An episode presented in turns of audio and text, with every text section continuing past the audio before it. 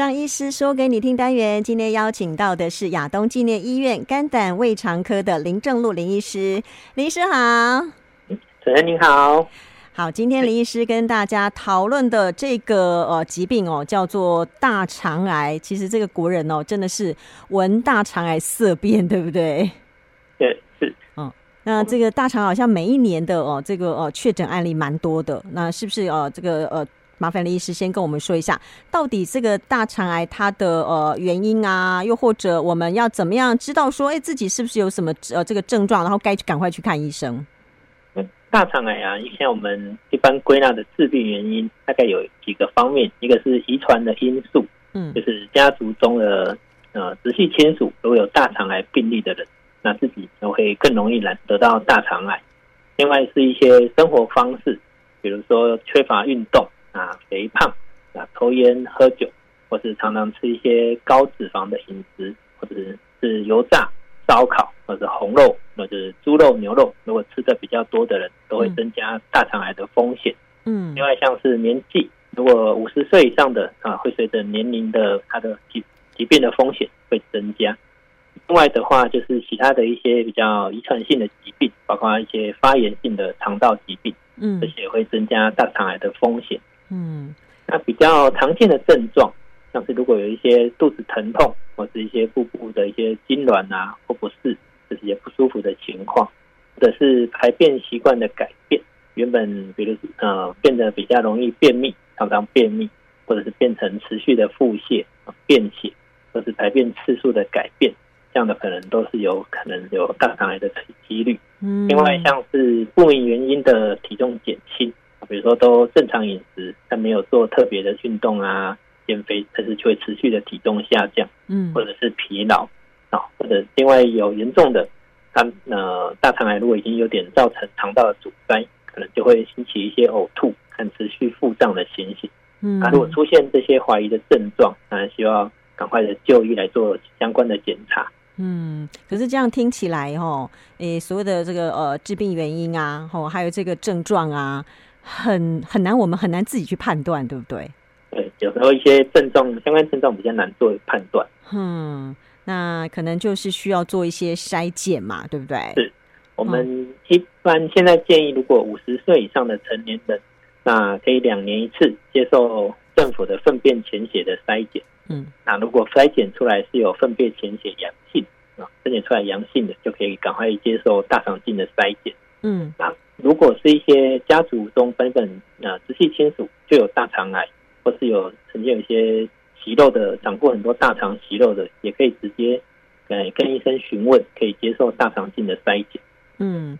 可是，如果说去做粪便潜血检查啊，那呃阳性当然就很很确定，我就赶快去做大肠镜嘛。那如果是阴性的话，我就真的是可以放心吗？有像阴性的情况，有些时候大部分情况可以放心，但是如果还是有搭配一些相关的症状，嗯，比如说持续的一些腹痛啊这些情形，那在跟医生讨论之下，也是可以在情况下可以做一些筛检检查，嗯。但其其实这个呃粪便潜血检查应该是目前是最有效率的一个筛检方式了，对不对？对，它呃算是最有效率。那另外就是也不会太大的侵犯性，嗯，取一些粪便。就可以，来做筛检。嗯，好，所以呢，哈，这个即使啦，因为刚刚其实林医师有特别提到国健署的一些给付的标准，但即使是年年龄不到，哦，不能免费筛检，其实自费去筛检也也是也是 OK 的，我们也很欢迎，对不对？自费去筛检也是 OK 的。嗯，所以哦，这个大家还是要注意，因为我觉得我们现在的一些生活方式哦，刚刚林医师讲到的这么多种的那个比较不健康的生活方式，我觉得大家难免都会有踩雷，踩个一两样、两三样，应该。多少都有啦，对不对？对，哦，在这样生活环境中，应该多少都会有。嗯，那这个就麻烦了哈，请一定要哈这个去筛检哦。那接下来，因为马上我们要中秋节了，中秋节我们都会烤肉，也不知道什么时候开始哈，中秋节变成全民烤肉节。但刚刚林医师有特别提到哦，你喜欢吃烧烤这个东西，其实它是比较不健康的烹调方式。那这个烤肉真的跟大肠癌会有一些相关联吗？是目前呢、啊，有一些研究，他讲说，如果经过高温去烹调一些肉类，啊，特别是一些红肉或者是加工的肉制品，它可能会产生一些潜在的致癌的物质。嗯，那这些物质可能会和大肠癌的风险增加有关系。对，当然就是也有些研究结果表明有相关，那有些研究结果就可能关联性可能没那么大。但是一般还是会觉得说，如果有受到这种因素的话，常常吃一些油炸、烧烤或者红肉啊，当然这些会稍微要特别小心。嗯。所以，如果说如果是那个饮食方式的话哦，其实就是可能尽量是比较清淡一些啊，清蒸啊、水煮啊 之类的会比较好，对不对？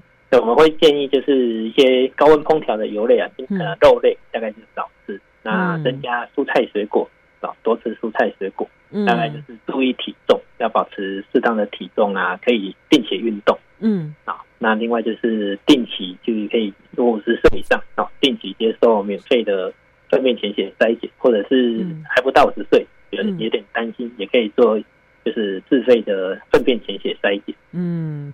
好，那我再请教林医师哦，因为台湾每一年这么多人被诊断哦，这个出大肠癌嘛，那有些时候真的很难在早期发现，除非说他真的有乖乖去做筛检。那这个大肠癌的治疗，在国内现在有一些什么样的突破吗？它可以增加存活率吗？大肠癌我们一般的治疗方式会看到它肿瘤的大小、位置，另外还有看它呃分期的情况，好来去做一些治疗的选择。那如果是比较早期的，它可以经由一些内视镜的方法啊，就在做检查的当下，或是另外安排时间做内视镜的切除。那如果说它的期数比较晚了，肿瘤侵犯在肠大肠内侵犯的比较深，那就要采考虑采取手术的方式啊。那手术会切除肿瘤和一些相旁边的周围的肠呃大肠的组织，嗯啊，确保肿瘤完全切除。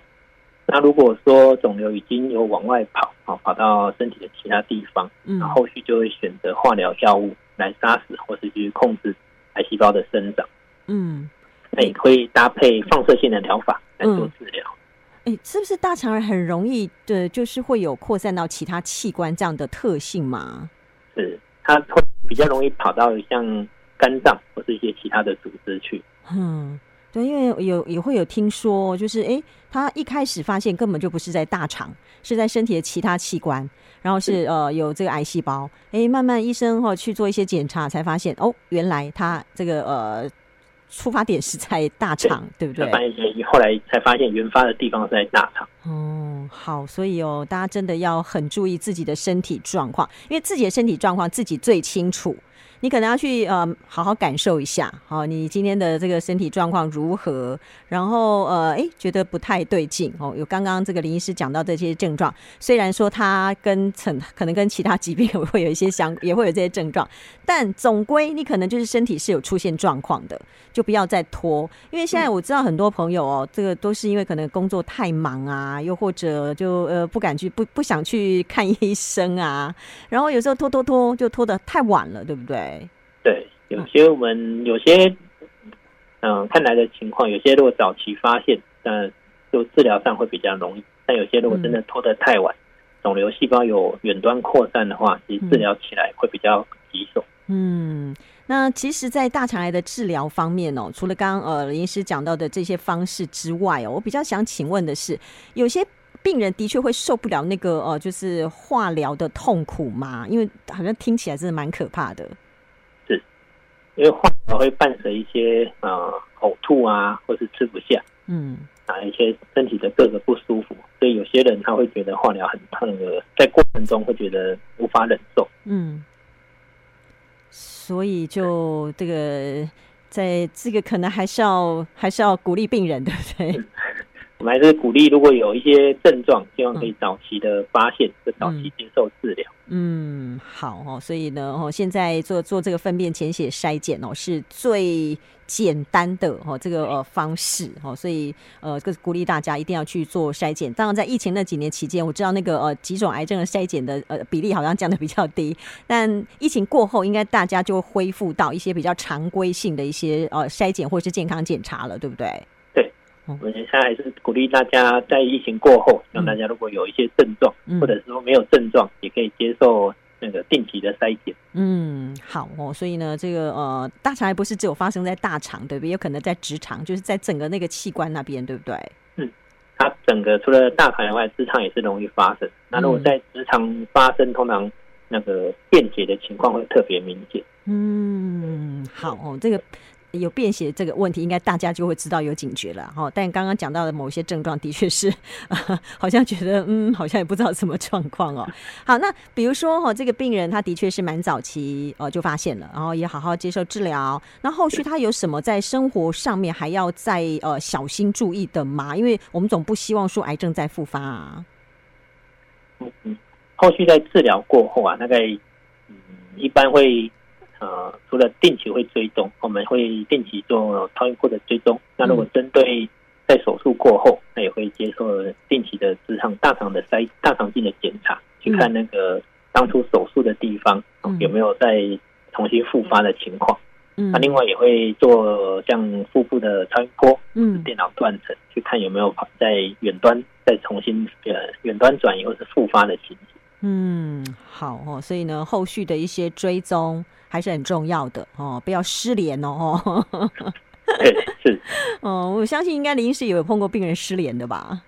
嗯，对，有时候会就就不见病人可能太忙，或者他真的觉得就不小心就疏于追踪检查。嗯，那有没有说哦，比如说三年五年哦过后，我就可以比较安心的？一般会认为大概抓五年的时间，如果呃治疗过后五年，但如果都没有复发，大概会认为说这个治疗这是成功的。嗯，好哦，所以呢，但还是前提就是你要早期发现、早期治疗。那能够早期发现，就是去做筛检。好，这个请大家重点抓好。嗯，那今天就非常谢谢林正路林医师，谢谢您。对，谢谢谢谢您，拜拜，谢谢，拜拜。